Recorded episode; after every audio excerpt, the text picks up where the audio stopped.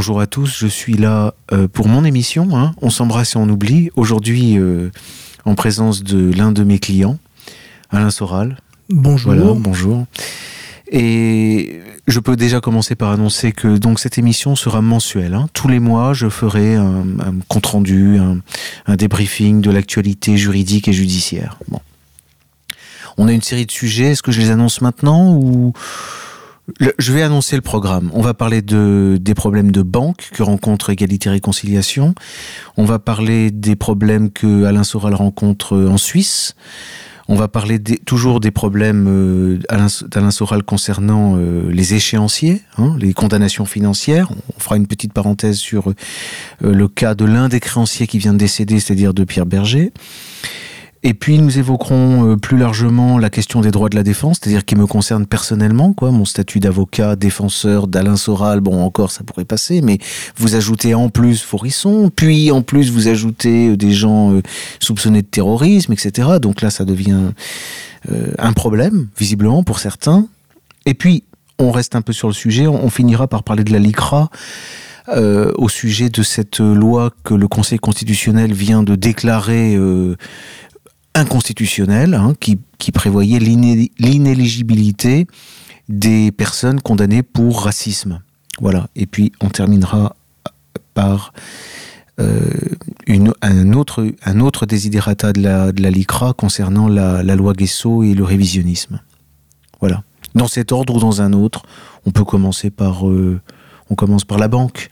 Oui. Je pense que la banque, c'est un bon sujet pour commencer une émission parce que euh, vous m'avez informé que vous avez reçu une lettre de votre banque habituelle qui, sans motivation, euh, clôture vos comptes.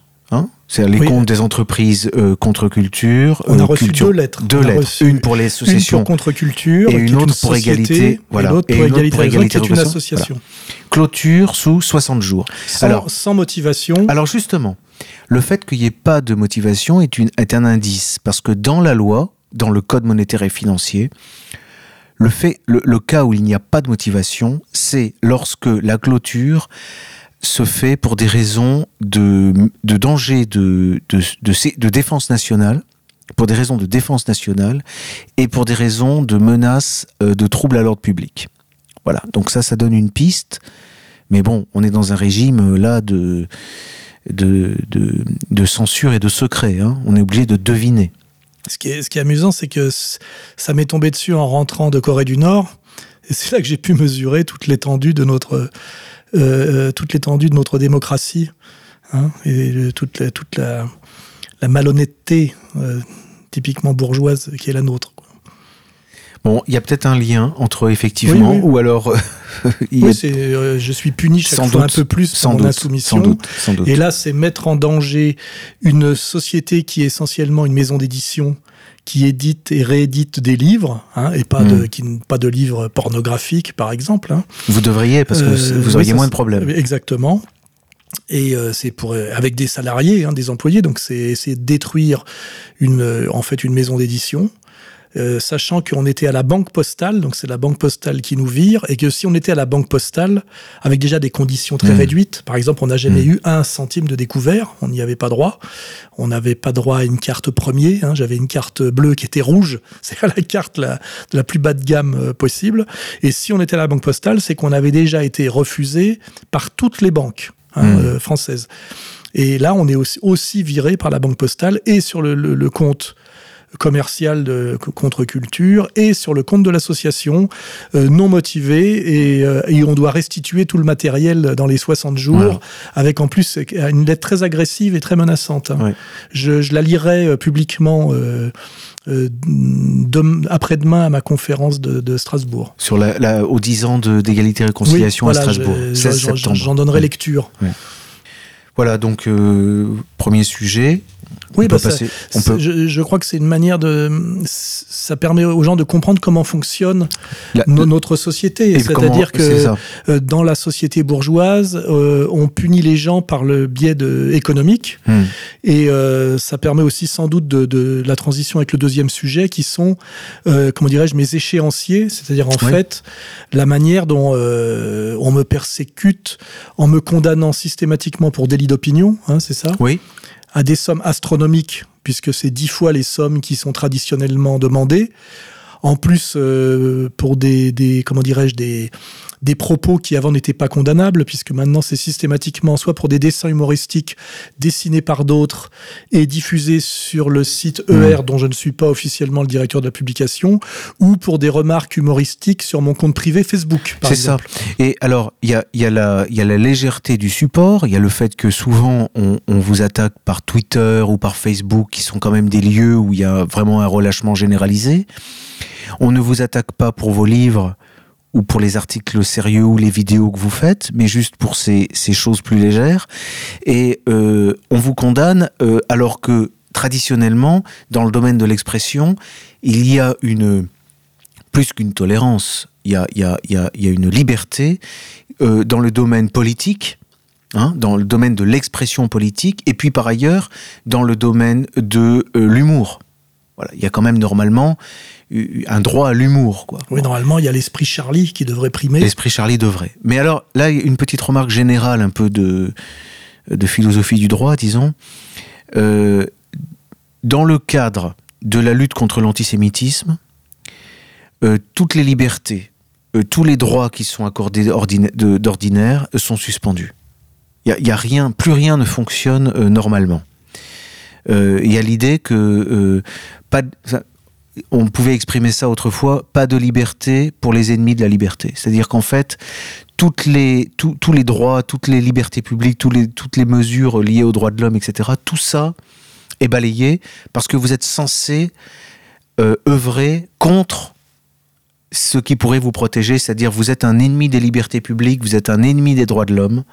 Par conséquent, vous ne pouvez pas être protégé par euh, quoi que ce soit. C'est-à-dire euh, euh, droit de l'homme, liberté publique égale communauté juive organisée. C'est ça que je. Alors on peut. Eh ben, écoutez, c'est pas loin d'être le cas. Je renvoie toujours à, ce bel article de Michel Tropper qui expliquait la loi Guesso, c'est-à-dire l'interdiction du, des recherches sur la Seconde Guerre mondiale, la contestation de l'existence des chambres à gaz, par exemple, par le fait que cela trahissait de l'antisémitisme. Mais ce n'était pas tout. Euh, ça trahissait derrière l'antisémitisme un fond antidémocrate. Mmh. Voilà. Donc il y a, effectivement le lien qui est fait par Michel Tropper, non pas entre les juifs et la démocratie, mais entre les antisémites et la démocratie. C'est-à-dire que les antisémites sont supposés, sont, sont condamnés d'avance comme étant contre la démocratie. Nous, chez les marxistes, on avait déjà compris et, théorisé que les droits de l'homme, en fait, c'était les droits du bourgeois. Hmm. Mais je pense qu'il y a une étape euh, encore euh, plus, plus, loin, c'est les droits du bourgeois sont en fait les droits du. Ouais. De, de, de, ce bourgeois, de, ce bourgeois des bourgeois. C'est la question juive de Karl Marx, en fait. c'est ça. Hein, le, le, bourgeois est un juif. Et euh, je, je, oui, oui, c'est le, c'est le, c'est ça un peu. C'est leur, hein, leur maître à tous. L'idée. C'est, le derrière le concept, l'essence. Euh, et parce que je fais remarquer que par exemple d'autres euh, personnes qui s'amusent comme moi sur Internet et qui sont qui font profession de dissidence animent par exemple une radio qui s'appelle, je crois, Radio Melon qui est ouvertement euh, une incitation à la haine raciale, se permettent de faire des vidéos où ils appellent à chasser les Arabes par la violence et de façon répétée. Et eux, je ne les vois pas avoir tellement d'ennuis. Alors ça, ça Je ne parle même pas d'Éric Zemmour. Hein. Je, je, euh, je, je, me réfère toujours à parce qu'il a été, j'ai été son étudiant, à Michel Tropper. Euh, il, il, parlait du cas des, des Arméniens. Les Arméniens aussi ont subi euh, des, des massacres. Bon, et euh, les Arméniens aussi, il y a des gens qui contestent l'existence de, de, des, crimes dont ils ont souffert. Mais lui expliquait qu'il y a peut-être une haine contre les Arméniens, mais ce n'est pas une haine dangereuse pour la démocratie. Ah bon? Voilà. Alors que ce qui, ce qui rend la, la, la haine antisémite, la haine contre les juifs dangereuse universellement pour le monde entier, c'est qu'elle est antidémocratique. C'est-à-dire que quelque part, il va pas jusque-là, mais le juif incarne euh, les, principes du progrès, de la démocratie, de la liberté, du bonheur en somme. C'est peut-être pas pour rien que la, on va dire la, démocratie qui est, en, qui est en fait consubstantielle à la société marchande doit amener inéluctablement euh, au nouvel ordre mondial avec un gouvernement mondial dont Attali nous dit que la capitale euh, devrait être Jérusalem. Oui. Ça, c'est à chacun de, travailler, de réfléchir. alors, alors pour rester dans le, dans le concret, revenir en concret, ces condamnations oui. me coûtent un certain prix. Oui. Et là, j'ai demandé à mon assistante là, de me dire, mhm.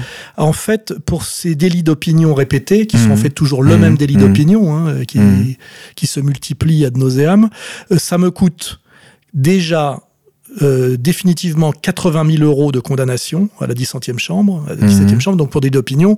Et comme je ne peux, je ne les ai pas, ça m'oblige à payer chaque mois euh, en échéancier 3 000 euros. Hein. Ah oui à quoi il faut ajouter mes frais d'avocat.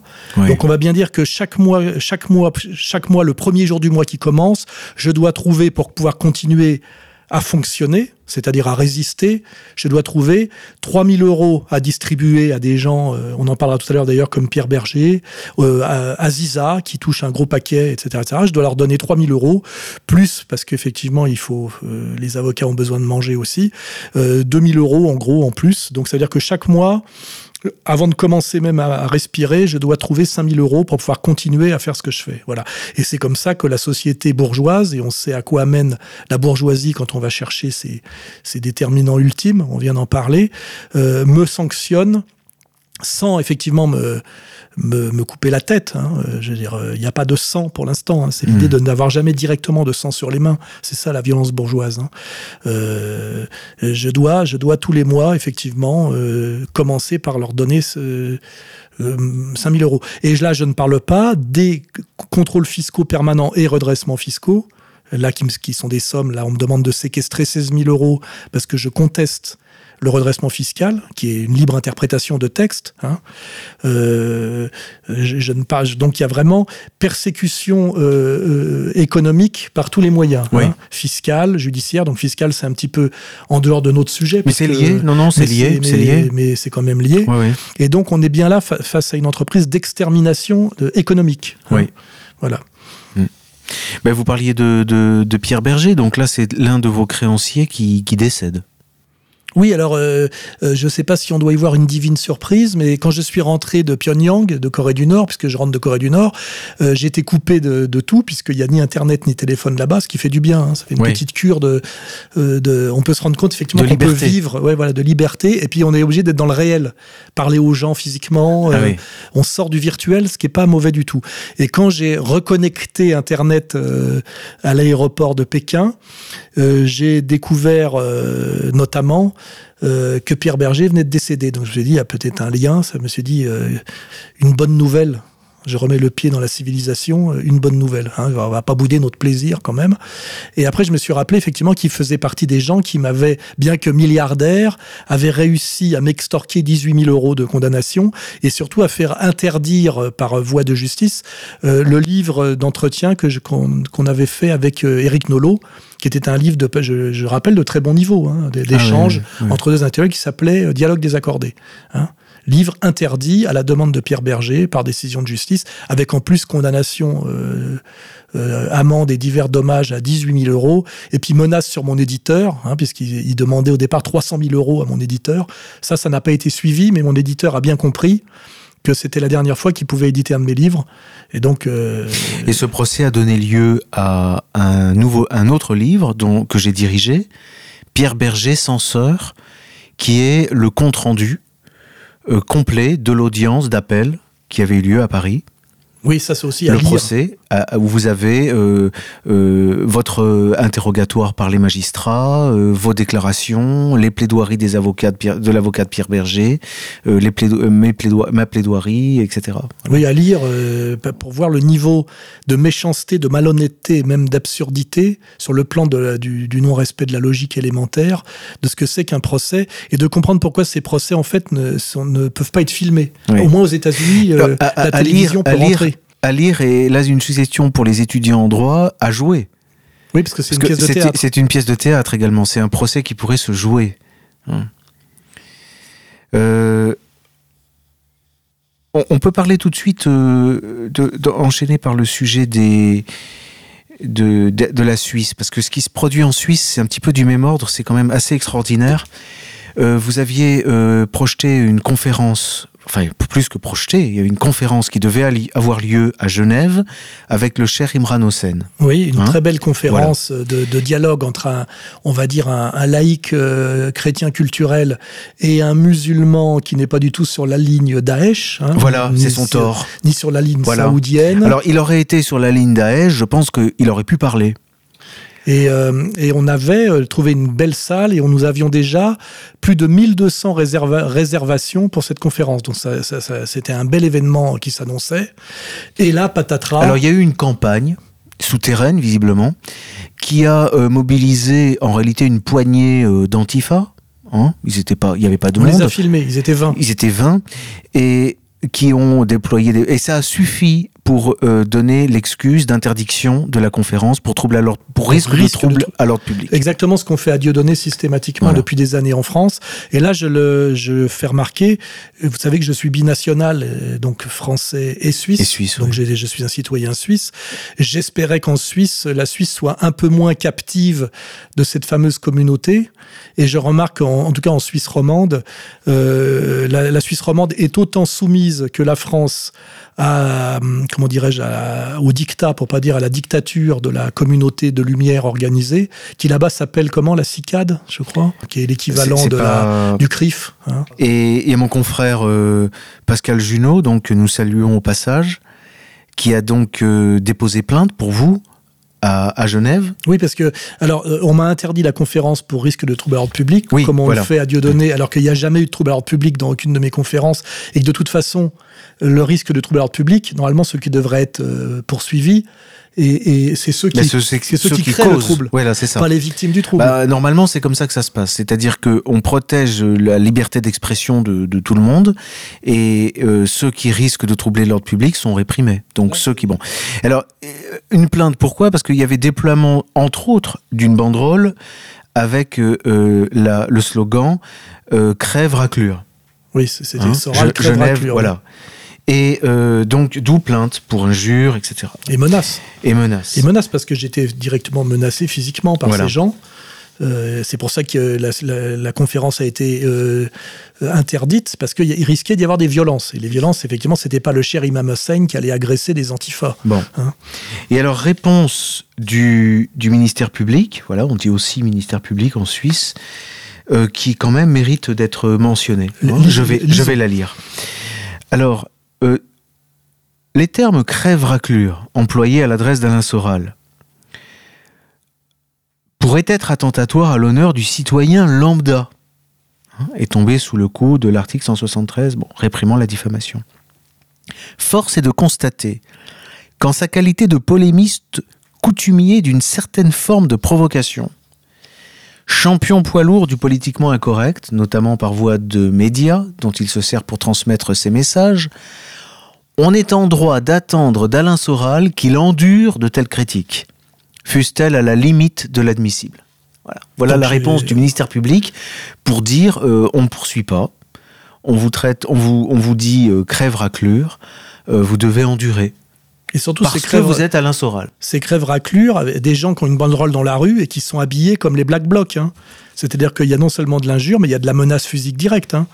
Euh, donc en fait, quand on est comme moi, qu'on pratique un certain politiquement incorrect, on doit supporter, accepter, endurer, endurer euh, tout ça. c'est-à-dire de, voilà d'être ce qui m'est déjà arrivé d'ailleurs en France, c'est-à-dire d'être agressé par des commandos cagoulés. Je rappelle que c'est systématiquement classé sans suite. C'est arrivé déjà quatre ou cinq fois. Également, hein. c'est ça. Euh, mm. Euh, oui, donc le message est clair, que ce soit en Suisse ou en mm. France. Mm. Hein. Voilà. C'est-à-dire que quand on s'oppose à un certain pouvoir, il faut s'attendre à être comme dans les westerns, vous savez, euh, nu au milieu de au milieu du comment dirais-je de la rue de la de la rue avec le vous savez le, comme dans les dans les westerns là en sachant que le, shérif a été acheté et que derrière chaque fenêtre se cache un fusil hein.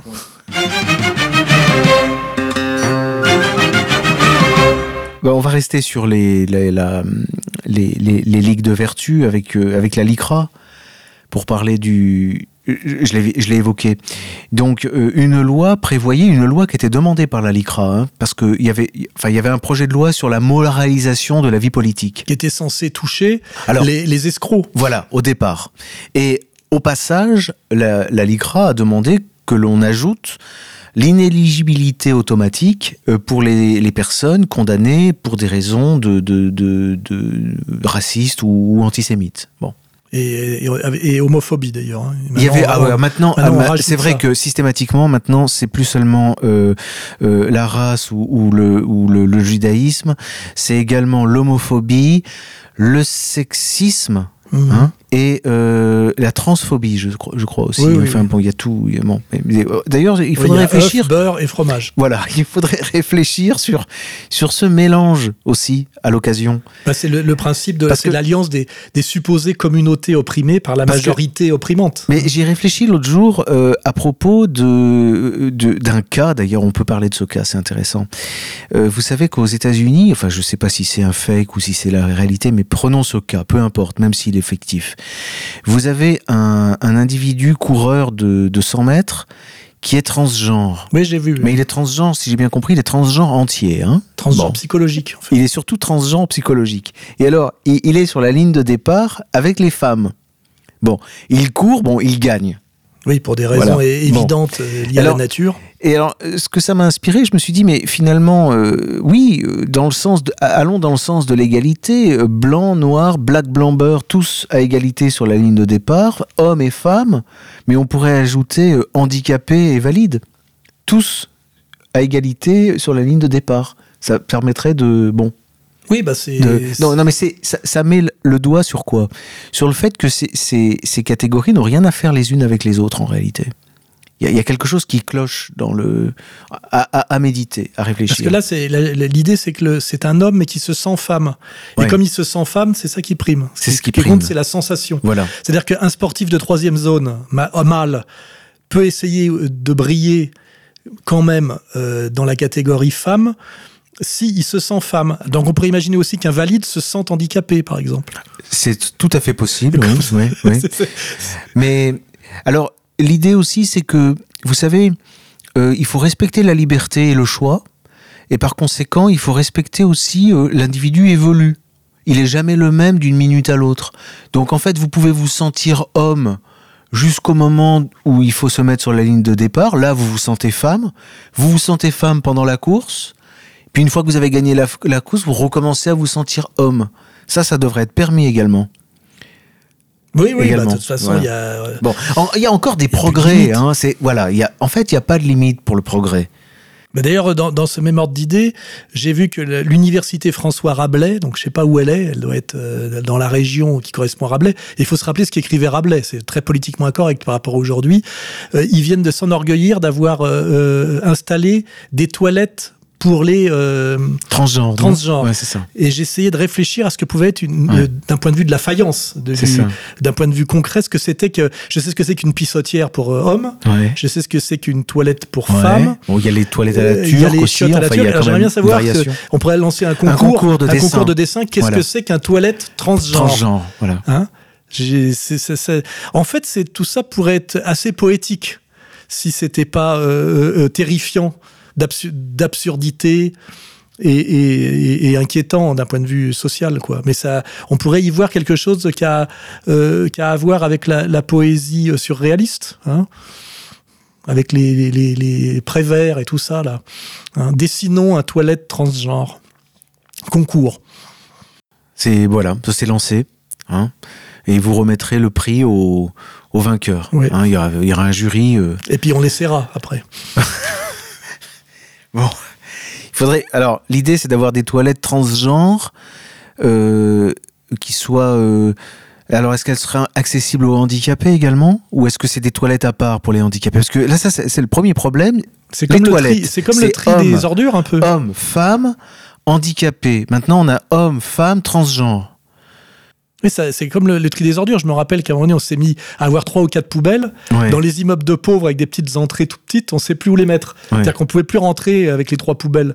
Et là, le problème, euh, c'est à peu, à peu près la même chose que le tri des ordures. C'est qu'à un moment donné, tu as euh, un toilette homme, un toilette femme, un toilette transgenre, un toilette handicapé, un toilette, peut-être euh, enfant, un toilette aussi pour les, les noirs, peut-être. on peut imaginer, hein, ou les migrants, ou les migrants. Et à la fin, bah, l'université française n'est jamais qu'une juxtaposition de toilettes. Hein. Ce qui d'ailleurs, euh, symboliquement, serait pas pas, pas, pas, pas, si malvenu, en fait. Non, non, ça, ça fait réfléchir. Enfin, il y a, y a, de quoi faire. On peut imaginer aussi des, des, des sièges un peu comme le roi Louis XVI. Hein. Il avait son, enfin les, il y avait quelque chose comme ça avec le trône. Hein. Oui, la cérémonie du coton. Voilà. Mais tout ça, euh, tout ça, je le, je le découvre en rentrant de Corée du Nord. Ça fait du bien. Et ça fait, non mais là, ça fait, c'est un peu comme passer de la douche chaude à la douche froide ou inversement. c'est, on se dit, oui, c'est la démocratie euh, libérale avancée et euh, les Américains veulent, veulent raser une deuxième fois la Corée sous les bombes, puisque je rappelle qu'ils l'ont déjà rasé entièrement entre 50 et 53, parce que ces gens que j'ai filmés et que je vous ai montrés hein, euh, ne veulent pas se soumettre à ça. Voilà. Hmm. Et là, ça fait réfléchir. Hein. Et alors, c'est tout fait. c'est un mouvement. Euh, c'est un mouvement qui est, fait de, qui est fait de bras de fer. Euh, alors, on a l'exemple de la LICRA qui, pour l'instant, n'a pas, encore obtenu ce qu'elle voulait, mais ça, ça viendra. Mais c'est là le Conseil constitutionnel a tenu bon pour une fois. mais, oui, mais pour combien de temps Oui, euh, il y a hein des coups de boutoir. Alors, il y a un autre exemple aussi comme ça, c'est la, c'est la loi Guesso. la loi Guesso, la LICRA pensait avoir obtenu une loi qui interdise de contester l'existence des chambres à gaz. Et c'est d'ailleurs comme ça que souvent elle est comprise par les magistrats du siège euh, et du parquet et par les partis civils, par la LICRA évidemment. Euh, euh, interdiction de, de, contester l'existence des chambres à gaz, c'est-à-dire interdiction en fait de débattre de cette question-là. Bon. Ce qui est intéressant, c'est que c'est la raison pour laquelle les historiens se sont quand même dans leur grande majorité, levés contre cette loi, qu'on dit que c'était pas possible d'interdire une telle chose. Des philosophes, des juristes, hein, beaucoup se sont euh, levés contre ça. Et il y a eu beaucoup, cette beaucoup d'intellectuels médiatiques juifs, individuellement, quand on leur pose la question, disent que c'est une mauvaise loi. Des hommes politiques également. Ils le disent d'ailleurs bah, tous. Bah, même Robert Banater, le premier, avait dit que c'était c'était pas une bonne loi. Bon. Et puis on a eu cette décision récente, le 16 janvier 2016, du Conseil constitutionnel, qui dit euh, bonne nouvelle, euh, la loi Guesso n'interdit pas le débat historique. C'est-à-dire qu'en fait, euh, on peut débattre de, de, tout, de tout ce que l'on veut. Voilà, il n'y a pas, il y a aucune, il y a aucune, aucune interdiction, aucune restriction sur la question de la, de la liberté de, de parole.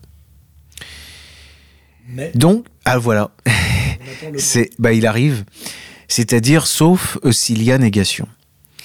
Et, c'est là que intervient la LICRA, c'est-à-dire qu'en réalité, la négation, elle dépend d'éléments qui laissent présumer que il y a contestation de crimes contre l'humanité, c'est-à-dire qu'il y a incitation à la haine raciale, enfin plus précisément qu'il y a antisémitisme en réalité.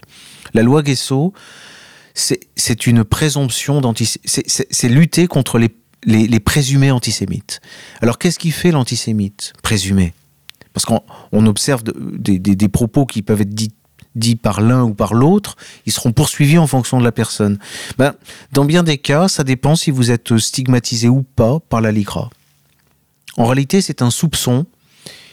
Euh, dès lors que la LICRA euh, vous attaque, elle exerce, vous l'avez constaté lors des audiences, il y a une pression, le constater il y a une pression sur les magistrats. C'est plus qu'une pression. Hein, c'est même parfois des injonctions, voire des. Ils sont. on, sermonne les magistrats. Ils se hein. permettent absolument ce qu'ils veulent. Voilà. Y compris de se déplacer dans le tribunal, de venir vous parler derrière l'oreille, euh, de changer de camp, euh, voilà. Donc, de, filtrer les entrées par la violence. C'est ça, exactement. Donc l'ALICRA décide que, telle personne est antisémite et, et quoi qu'elle dise, elle sera euh, poursuivie, hein, soupçonnée, voilà. Ce qui, ce qui, ce qui jette sur la, enfin, ça, crée quand même une ambiance générale dans le débat qui est quand même euh, assez stupéfiante, enfin moi je trouve. Et cette, cette je l'avais déjà dit, mais cette ambiance, elle, crée une peur hein, qui, qui, qui, se répand. Alors, dans un public en particulier, c'est chez les avocats. Parce que le, problème pour l'instant, c'est que les gens comme vous, comme, comme, comme, comme, comme Forisson, comme d'autres, euh, enfin bref, tous ceux qui sont accusés, euh, bref, d'antisémitisme, euh, on leur fait un procès encore pour l'instant. Donc, ils ont droit à un avocat. Alors, bon, moi je suis votre avocat, par exemple, et d'autres l'ont été. Bon, peu, acceptent, hein, je crois, de défendre ce genre de cause. Et ceux qui acceptent subissent des, des mesures de rétorsion euh, illégales. Mon ancien avocat a perdu euh, sa place dans le, dans le cabinet de groupe qu'il occupait et il l'a même pas perdu par écrit parce qu'il aurait pu faire radier les, avocats qu'il avait chassés. Tout ça s'est fait oralement, c'est-à-dire qu'il a été chassé physiquement du cabinet euh, parce qu'il me défendait. Et il n'a pas pu obtenir d'ailleurs d'être chassé officiellement avec lettre. On l'a chassé oralement et physiquement. Vous voyez? Hmm. C'était ce qui normalement tombe sous le coup de la, loi et hmm. devrait valoir euh, radiation des avocats qui font ce genre de pression. Donc tout est toujours à la limite euh, de, pour pas dire euh, plus de l'illégalité, et on est toujours dans la violence en réalité. Alors bien sûr la violence bourgeoise, qui, ne, qui est une violence euh, toujours indirecte et à la limite. Hein, C'est-à-dire on vous coupe vos moyens de subsistance, on vous marginalise, on vous pousse aussi à la dépression hein, par des persécutions psychologiques. C'est tout ça. Alors ce qu'il faut, ce qu'il faut rappeler, c'est que l'avocat est un, l'avocat porte la robe. Donc c'est un, il fait partie des gens de robe avec euh, le siège, euh, avec les magistrats du siège, avec le parquet, avec les greffiers, les huissiers, etc. Bon, il, est membre du tribunal. Hein on, dit qu'il est euh, auxiliaire de justice, mais il est, membre du, tribunal. Et, il n'est pas, pas, pas prévenu, par exemple. Il n'est pas parti. Voyez. Vous avez pris un avocat pour défendre votre cause, mais ça ne veut pas dire que l'avocat prend fait et cause pour vous. Bon. Et pareil, si je défends euh, euh, quelqu'un euh, accusé d'apologie de terrorisme, je revendique, moi, ma liberté, et surtout, le droit de faire mon travail correctement, et donc de le défendre comme je l'entends. Ça, c'est pas la LICRA, ce qu'elle voudrait bien faire, et ce qu'elle essaie de faire, de me dire quelle ligne je dois adopter. Bon. Et j'ai un peu réfléchi sur cette question, et je crois que j'ai compris pourquoi ils avaient du mal à admettre l'idée l'idée de la défense en fait. C'est tout simplement parce qu'ils m'ont dit souvent, ces avocats, que eux étaient bénévoles. C'est-à-dire que pour eux, ils embrassent la cause qu'ils défendent. Et la preuve, c'est que euh, bien des avocats de la LICRA sont membres de la LICRA. Ils sont même membres haut placés de la LICRA. Par exemple, euh, le, procès que un, procès actuel qui vous qui est fait à, qui vous est fait à vous à cause de dessins humoristiques, euh, l'avocate, j'ai vu, est membre du comité de direction de, de la LICRA, dont elle est l'avocate. Voyez. Donc ils sont dans une, dans une conception euh, politique et militante des choses qui fait que quand ils voient que vous, avez un défenseur... Ils, assimilent. Ils ont du mal à comprendre. Et ils assimilent. Voilà. Ils assimilent, c'est-à-dire qu'ils assimilent euh, euh, votre avocat avec ce dont par ailleurs ils vous accusent ce dont ils vous accusent d'ailleurs. Et ils projettent leur militantisme sur Moi, je crois défenseur. Je crois qu'il y a un phénomène comme ça. Oui, c'est, on est toujours d'ailleurs dans l'inversion accusatoire en réalité.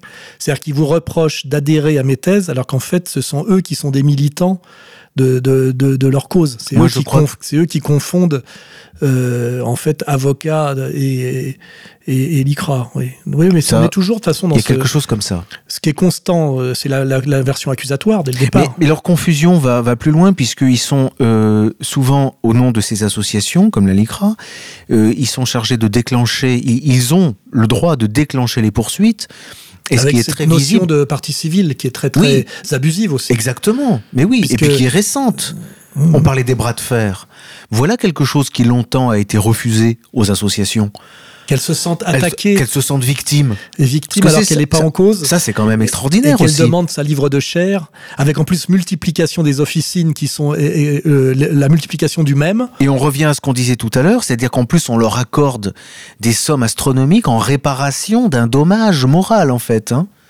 Euh, un morage, une souffrance ressentie Moi, par j'ai en l'association. moyenne sept parties civiles face à moi à chaque fois. Donc en plus de cette, cette confusion, elle est, elle est entretenue, et- on le voit à l'audience, c'est lisible, avec le, avec le parquet. Normalement, c'est le parquet qui poursuit. Mais on voit dans ces procès euh, politiques que, que le, parquet, le parquet est débordé. Et il faut aller plus loin. Le siège aussi est débordé. En réalité, euh, c'est le cadre du procès qui, qui, éclate, en réalité. On n'est pas dans un procès, on est dans un phénomène, euh, j'ai presque envie de parler de phénomène de foire, en fait. C'est un peu la foire. Voilà, dans ces, ces procès. C'est un peu la foire. En tout cas, ce sont, pour bien, dans bien des cas, euh, ce sont des simulacres. hein. C'est pour ça qu'ils tiennent pas du tout à ce que ce soit filmé. En fait, ce sont des huis clos déguisés. Absolument. Parce que, comme je l'ai déjà dit, si les citoyens qui croient à la justice, qui croient au droit, au droit positif, voyaient comment ça se passe, ils seraient évidemment scandalisés. C'est ça. Et c'est le sens des propos que je tiens ici et maintenant avec vous. C'est de vous défendre. Ça fait partie de votre défense. Vu la situation, vu le contexte, il n'y a pas de meilleur moyen, mais ça c'est une leçon à retenir quand même hein, de, de Vergès. hein. C'est l'un de ceux qui a, qui a bien compris ça. C'est-à-dire que dans, dans, dans, dans le contexte dans lequel on est, euh, il, faut, il, faut le, le- il faut que ça se sache. Il faut que les gens soient informés de ça, de ce qui arrive en ce moment en France. Mais il y a aussi là la question bon, qui est un peu hors sujet, la question des médias. hein. Oui. C'est-à-dire que les médias relaient systématiquement la version de, de, de la LICRA Ça. et, rien d'autre. Et ils sont très liés. Eh ben, hein. ils sont souvent, là, souvent les médias sont informés avant votre avocat. Ils ont le résultat du, du jugement, à- à- à- alors même que le, le, le- le magistrat n'a pas encore euh, Oui. euh, prononcé la décision. Vous voyez, il y a, il y, a y a des connexions aussi curieuses. hein. Oui, parce que normalement, il y a le, il y a des, il y a des, comment dire, obligations de, je sais pas comment le, Il y, le a, il terme. y a- il y a un secret du délibéré. oui, il y a le Et secret le, le- professionnel. le délibéré va jusqu'au moment de la, du prononcé du jugement, c'est-à-dire jusqu'à la, la- la rouverture des, de l'audience et puis à prononcer. Donc euh, voilà. En fait, plus rien de, de ce qui fait normalement le, la séparation des pouvoirs, le droit, enfin cette société à la Montesquieu, plus rien n'est respecté aujourd'hui. hein. On est pratiquement, euh, on en est arrivé presque au passage à tabac.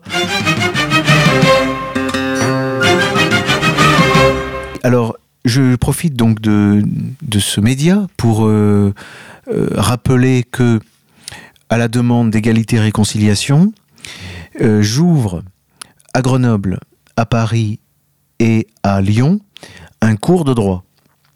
Voilà, ce sera un cours de droit civil une fois par mois, un cours d'initiation au droit, mais enfin quand même approfondi. hein. on, fera on rentrera dans le cœur de la, casuistique en faisant le, tour du droit civil, de façon à ce que ça intéresse autant les juristes confirmés, qui pourront comme ça travailler les bases avec des, ouvertures sur l'anthropologie et l'histoire, et en même temps ce que les juristes autrefois appelaient les profanes, c'est-à-dire les gens qui n'ont jamais fait de droit, qui leur, ça leur donnera des bases euh, qui devraient leur, leur ouvrir l'accès au code civil. Vous savez que l'ambition du code civil, le, livre euh, promu par Napoléon, c'était que tout Français soit capable de défendre ses droits avec ce petit livre, avec le, code civil. Donc voilà, euh, on pourrait dire apprendre à lire le code civil. Ça pourrait être une, une, idée.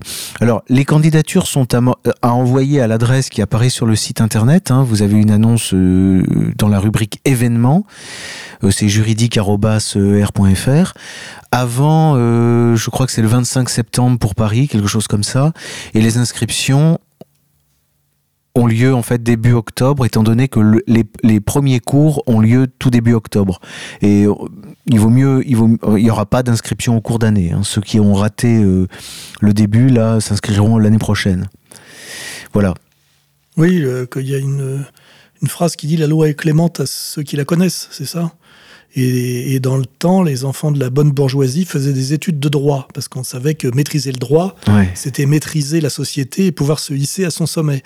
Et donc c'est effectivement important, parce que je vois quand je discute avec des gens, notamment de, de tout ce qu'on subit à égalité réconciliation qui s'offusquent et qui disent mais pourtant c'est votre droit ou Ouais, euh, ouais, euh, ouais, cette espèce de naïveté, Naïveté, exactement. et qui, ils ont ils croient qu'ils savent ce que c'est intuitivement que le, Le droit. droit, Je crois qu'ils sont très très loin de comprendre que c'est une, une usine à gaz bien plus compliquée avec des fondamentaux simples Oui, mais des applications Oh. qui le sont beaucoup moins oui c'est un peu un autre monde hein, quand même. et que la logique casuistique n'a pas beaucoup à voir avec la logique aristotélicienne de base. hein. C'est Oui, alors ça, ça, ça se discute parce que la, la- la logique euh, d'Aristote, euh, elle est, elle a aidé les juristes romains à construire hein, cette science. Oui, hein, mais science après, il y a, il y a le- ce qu'on appelle la, la dialectique casuistique, c'est-à-dire euh, tout ce qui se complexifie derrière et qui fait que parfois, Ouais. ce qui semble évident à premier abord euh, Ouais. arri- arrive in fine à quelque chose d'absolument contraire, avec des médiations Ouais. qui font que le juriste peut vous dire,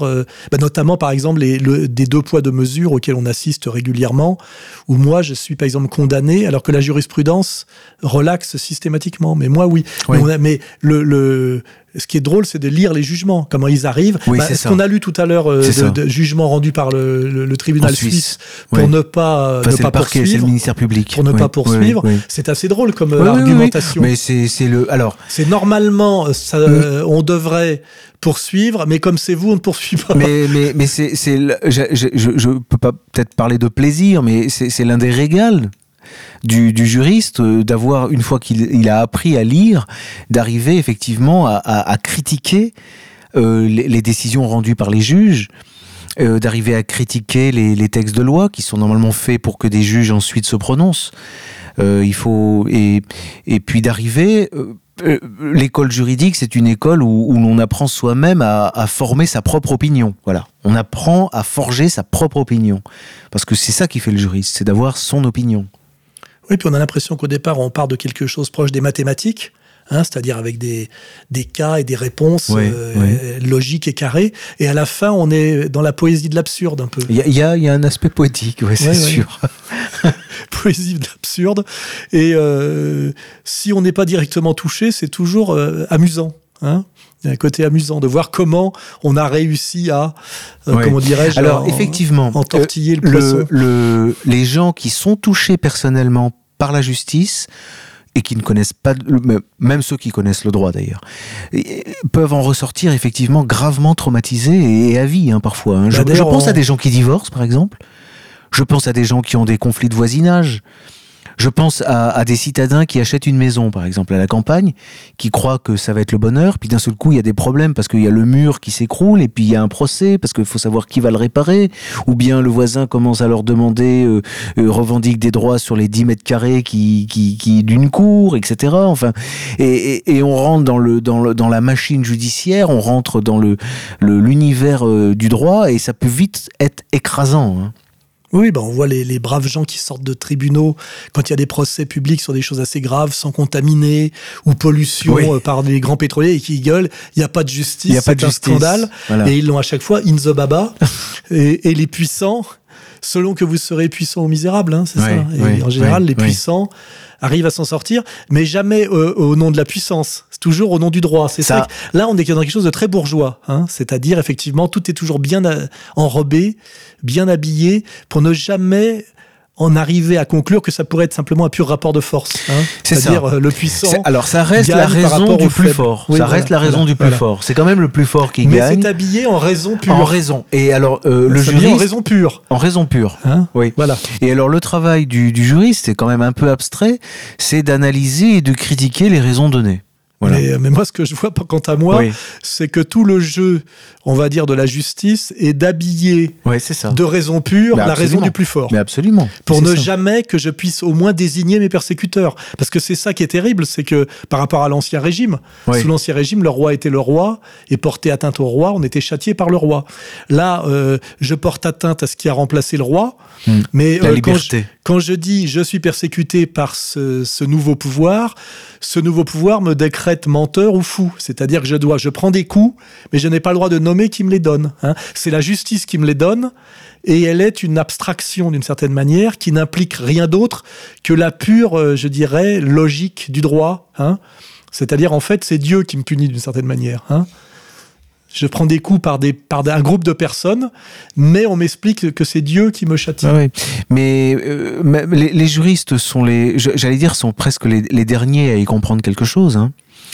Euh, pour, pour avoir une vision, euh, euh, il n'est pas né celui qui aura une vision de ce qui arrive en fait à la civilisation, à l'Occident. Il faudrait être aux dernières avancées de l'anthropologie. Il faudrait être le meilleur anthropologue, il faudrait être sociologue, il faudrait être historien, il faudrait être philosophe, aussi juriste.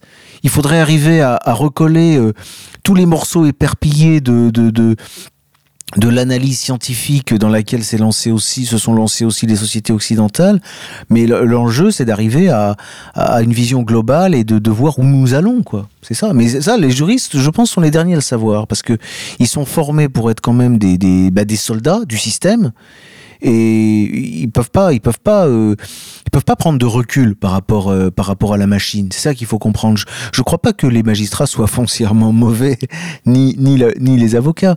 Ils, ils sont vraiment euh, pris dans un monde. En tout cas, et, et, mettre.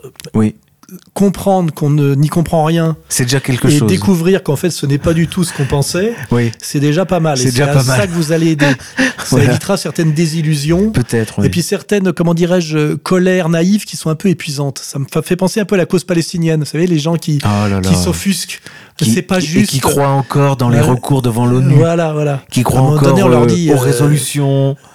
l'ONU. Faisons l'économie de ces, de, de, de, de, de ces cris de l'âme euh, C'est ça. qui, qui sont plus déprimants qu'autre chose. c'est comme ces, ces, ces victimes euh, ukrainiennes ou syriennes qui, qui s'excitaient beaucoup à, à, à imaginer qu'un avocat allait pouvoir leur faire un recours devant la Cour pénale internationale ou, ou un, un recours juridique devant. Oui, ou même, pour prendre un sujet très récent, la condamnation de la plus grande puissance atomique, euh, qui, qui condamne indirectement d'ailleurs par l'ONU un petit pays qui essaye de se pourvoir lui aussi de la bombe atomique Ah pour oui. se protéger. Ouais. C'est-à-dire que euh, la- les États-Unis interdisent à la Corée du Nord d'avoir la bombe atomique au nom du droit international. Ouais. Euh, officiellement, c'est au nom du droit international, hein, parce que ce serait les Nord-Coréens qui n'ont jamais attaqué personne de toute leur histoire et qui se sont fait euh, euh, massacrer sous les bombes par les États-Unis, euh, qui sont venus de très loin pour massacrer et exterminer euh, 25% de leur population civile,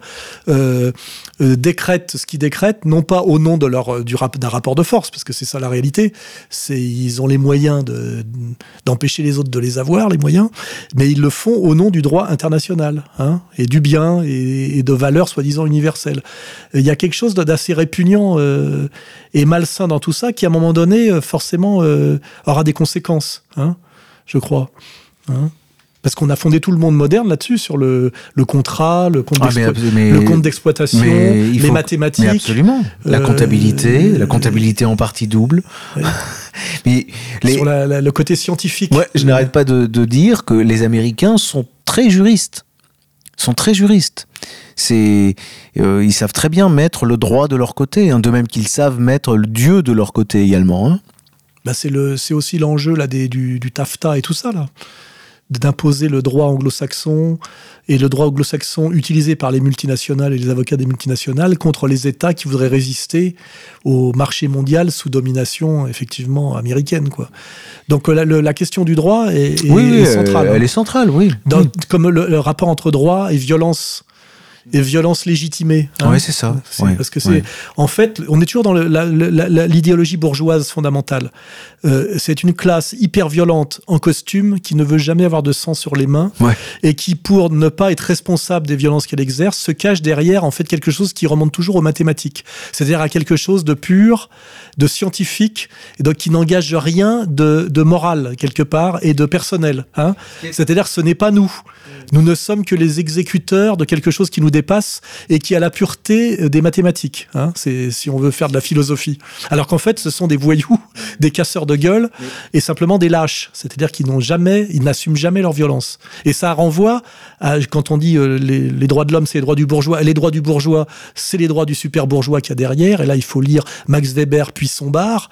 Ça renvoie à cette euh, cette violence indirecte, cette violence triangulaire et cette féminité fondamentale que décrivait très bien Otto Weininger. Hein, on en revient toujours Mais- finalement à la cause ultime. Là. Ouais, ouais.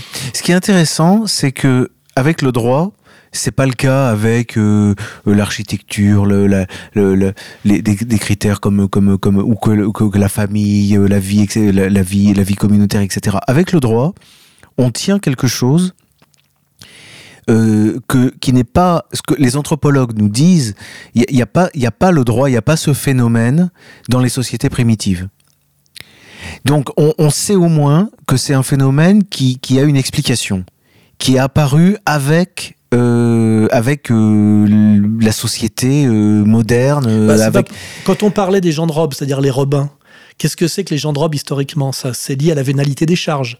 C'est quand le non noble, c'est-à-dire le bourgeois, a pu par l'argent acheter des charges qui avant étaient réservées à l'aristocratie, donc de droit divin et catholique. hein. Donc si on là on peut on peut recréer des processus hein. et ça donne finalement les gens qui ont chassé le roi au moment de la Révolution ah, française ça, et, et cette bourgeoisie. ça c'est certain. hein. Voilà. Oui, oui, c'est connu Voilà. ça. Et derrière cette bourgeoisie, on a les loges, effectivement, et derrière les loges, on a euh, euh, le but ultime des loges. euh, on, on va pas le rappeler là, mais là, on peut vraiment rétablir toutes ces médiations hein, et voir comment effectivement on se sert de, euh, de quelque chose d'apparence universelle et, euh, et comment dirais-je scientifique, hein, qui serait le et qui remonte aux mathématiques, hein, et qui serait donc absolument objectif pour faire passer quelque chose qui est absolument son contraire. hein. Voilà. Et c'est ce mensonge absolu qu'on ressent quand on est au tribunal et qui provoque quelque chose de l'ordre de la, de la dépression. hein. Mhm. C'est-à-dire qu'il y a euh, une, un mensonge fondamental et, et c'est- et une violence indirecte qui est très douloureuse parce qu'effectivement, on n'a pas, on ne peut jamais toucher Hmm. ni contrer le- le- le- l'agresseur. hein. L'agresseur échappe euh, échappe à la possibilité de, de lui répondre parce que au moment où on veut lui répondre, on vous dit non, c'est la loi, c'est la, que- logique, c'est la, logique qui vous a condamné. Est-ce que vous ne pourriez pas, je ne suis pas à votre place, c'est là qu'on voit vraiment qu'il y a une différence entre le client et son avocat. Je ne suis pas à votre place du tout pour subir ça. Et c'est pour ça que je vous pose la question. Est-ce que euh, vous, vous, vous pouvez arriver à en faire une expérience qui peut, qui peut vous, vous, vous aider à, à réfléchir, à comprendre ce phénomène-là Puisque vous êtes en prise directe avec lui? Vous êtes victime de, ce, de, de, ce, de, de, de- de cette chose. Oui, oui, bah là, là, quand je suis au tribunal, je sens que je suis, je subis une agression euh, par euh, des gens qui sont face à moi et qui, au moment où je veux leur répondre, euh, un fantôme se glisse et qui s'appelle effectivement logique, mathématique, c'est-à-dire désincarnation totale, quelque chose qui est le, le- presque, je dirais, le, le, le substitut ou le substrat de Dieu. Ce qui fait que je suis dans une quelque chose d'ultra violent, c'est-à-dire Oui. subir une violence à laquelle je ne peux même pas répondre par l'identification de l'agresseur. Hmm. Donc là, il y a quelque chose de. Il faut essayer d'imaginer ce que c'est que de se faire tabasser par un fantôme. hein. Très bien, très bien. Hein, c'est ça qu'il faut arriver à comprendre. Et là, et anthropologiquement, c'est ce qu'il y a de pire. D'ailleurs, Sartre en- essayait d'évoquer ça dans son dans conception de l'enfer moderne. Hein, c'est l'enf- quand c'était l'enfer qui ne fait pas vraiment mal, l'enfer c'est les autres, etc. Il tournait un peu autour du pot, mais il mettait le, le doigt sur ce que c'est que la violence bourgeoise hein, dans, dans sa définition de l'enfer. C'est-à-dire que vous vous faites casser la gueule par quelqu'un qui, qui, qui s'évapore au moment où vous voulez même simplement le regarder, c'est-à-dire Ouais, le répondre. le- mais même simplement le regarder. le regarder Ouais, lui faire ouais. face, même, même dans la souffrance. Ouais, ouais, C'est euh, imaginons par exemple le Christ ouais, euh, mis en croix par des concepts. ouais, ouais. Hein Ce qui a été le cas un peu d'ailleurs. Oui, mais enfin il y a quand même des, des médiateurs. Il y a quel- non non, il y a quand même le Sanhédrin, Ouais, il y a quand même le soldat romain, il y a quand même la crucifixion. Là, c'est comme si tout ça se passait. On imagine un film, par exemple, tout ça se passe, mais il est le seul à l'image. C'est-à-dire que on dirait presque qu'il y va lui-même, vous voyez Euh, Et on est dans cette situation-là au tribunal, c'est-à-dire qu'on subit un passage à tabac qu'on ressent comme profondément violent et injuste, évidemment. Se faire casser la gueule, c'est forcément injuste, euh, un passage à tabac. Mais il y a, euh, quand vous voulez regarder votre agresseur ou le, le nommer ou le regarder, il y a personne. On vous, et, et on vous dit c'est la loi, c'est la logique, c'est. euh, Bon, alors euh, qu'évidemment, c'est pas la loi. alors qu'évidemment, on a face à vous quelqu'un qui ricane, parce que les parties civiles sont En là, plus. en train de ricaner, vous voyez Ouais. hein c'est, c'est comme si, effectivement, on se faisait passer à tabac par un type qui a été payé par un tiers, qui est à peine caché à quelques mètres, et qui ricane en vous regardant vous faire dérouiller, Ouais, vous voyez. Mais que vous ne pouvez absolument... Et quand vous le montrez du doigt, il fait... mais je ne suis pour rien, regardez, je suis à quelques mètres et, et je regarde et d'ailleurs je, je, je, compatis. Vous voyez, la malhonnêteté et le cynisme va très très loin. Et il faut comprendre que cette situation peut déclencher et doit déclencher chez quelqu'un de normal un désir de vengeance hyper violent qui peut peut-être expliquer la récurrence de certains châtiments collectifs à travers l'histoire. Peut-être. Je finirai là-dessus.